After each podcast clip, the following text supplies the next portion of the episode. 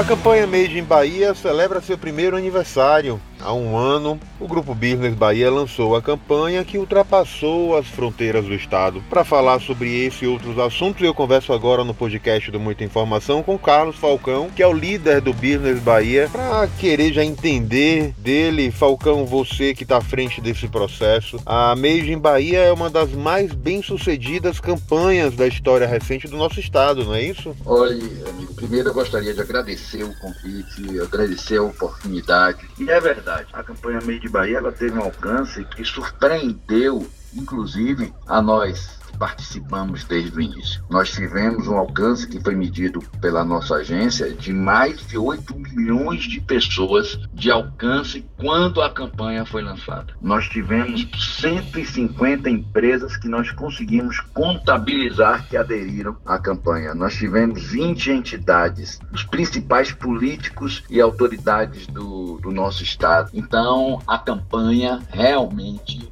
foi um sucesso muito grande e continua sendo, continua sendo, porque se você observar, nós tivemos depois o lançamento do nosso selo, nós tivemos a aprovação do selo pela Assembleia Legislativa, nós tivemos o lançamento da coluna em, em jornal, na rádio, então realmente nós estamos muito felizes e concordo, é uma das mais bem sucedidas campanhas de valorização dos produtos e serviços que eu conheço da história da economia do nosso estado. E o mais engraçado de tudo da Made in Bahia é que ela surgiu no momento de crise, no começo da pandemia, no momento onde havia muita indefinição, e foi um movimento criado por você e por, por esse grupo de empresários, que eu me orgulho de fazer parte, tentando justamente fortalecer o empresariado, o comércio, o setor produtivo da Bahia. É, esse é um, um movimento que mostra a pujança do movimento, não é, Falcão? Com certeza, amigo. Você observe que não é um, e eu digo isso sempre, você participa conosco do Business Bahia, o portal Muita Informação, ele é parceiro nosso, e você observe que não é um projeto de Falcão, ele é um projeto de todos nós. Então ele surgiu sim dentro do grupo, foi um debate nosso dessa necessidade de valorizar os produtos e serviços baianos. Nós precisamos conscientizar a nossa população da necessidade de consumir aqui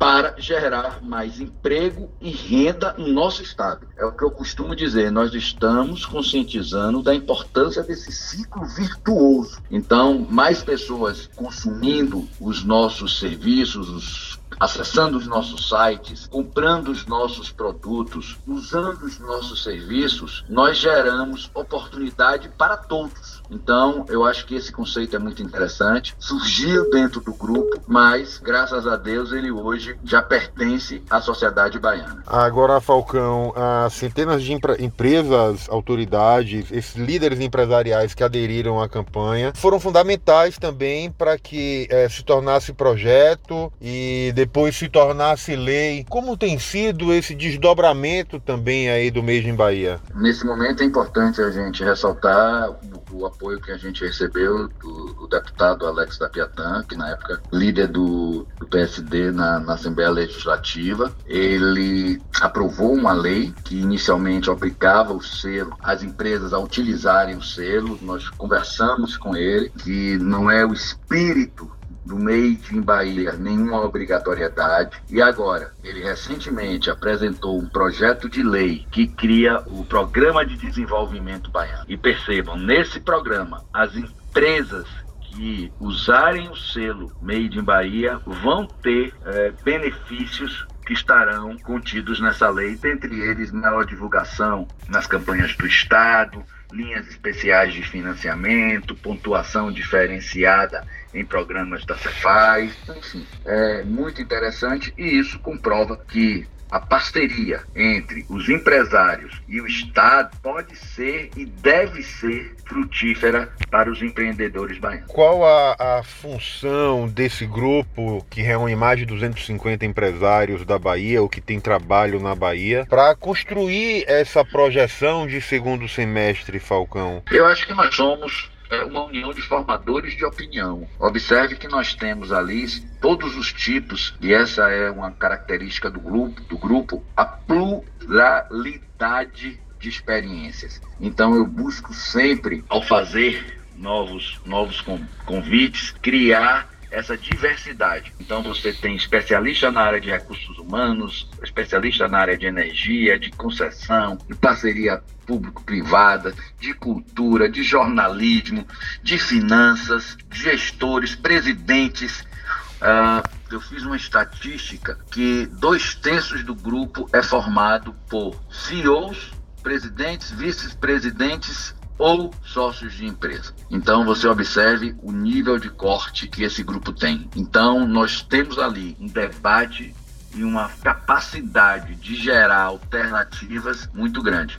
E, se você se lembrar, já fizemos várias cartas propostas, já fizemos reuniões sobre reforma tributária, tivemos a participação de diversos parlamentares que compõem a frente parlamentar da reforma tributária, tivemos com o coordenador da bancada, Marcelo Niro, com o deputado Otto Filho, Fizemos com o senador Ângelo Coronel, então nós fomentamos esse debate. Eu acho que essa é a grande importância do grupo. Tivemos também com o prefeito Bruno Reis uma confraternização nossa no final do ano passado, onde ele trouxe para o grupo as suas ideias para a nossa cidade durante o mandato dele. Então eu acho que nós estamos sim é, oferecendo muitas alternativas e temos tido a satisfação de ver que muitas delas, coincidência ou não, são aproveitadas pelo poder público e nós ficamos muito felizes quando pudemos contribuir. Para finalizar, é possível ser otimista com esse segundo semestre, já que a gente está ainda no meio da pandemia, o processo de vacinação não é no ritmo de velocidade que todos nós queríamos. É possível o empresariado ter um olhar de otimismo para o restante do ano, Falcão? Eu entendo que nós tendemos a ter um segundo semestre melhor do que tivemos o primeiro. É importante a gente ressaltar que o Brasil falhou no planejamento de saúde, falhou no time da compra de vacinas. O país inteiro paga essa conta de erros cometidos no passado, mas que também não adianta chorar sobre o leite derramado. O ritmo de vacinação lento é consequência de escolhas erradas que foram feitas, mas agora é corrigir. Nós não temos outro caminho senão chegar aí a 75, 70, 75, 80% da população vacinada e acredito,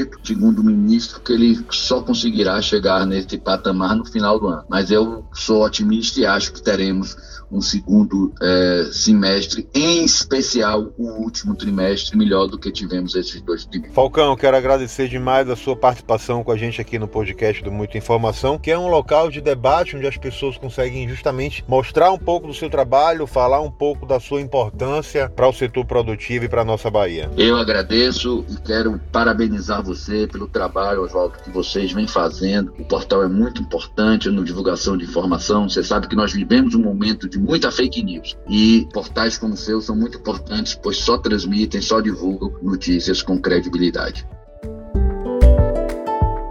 Siga a gente nas nossas redes sociais e até o próximo podcast.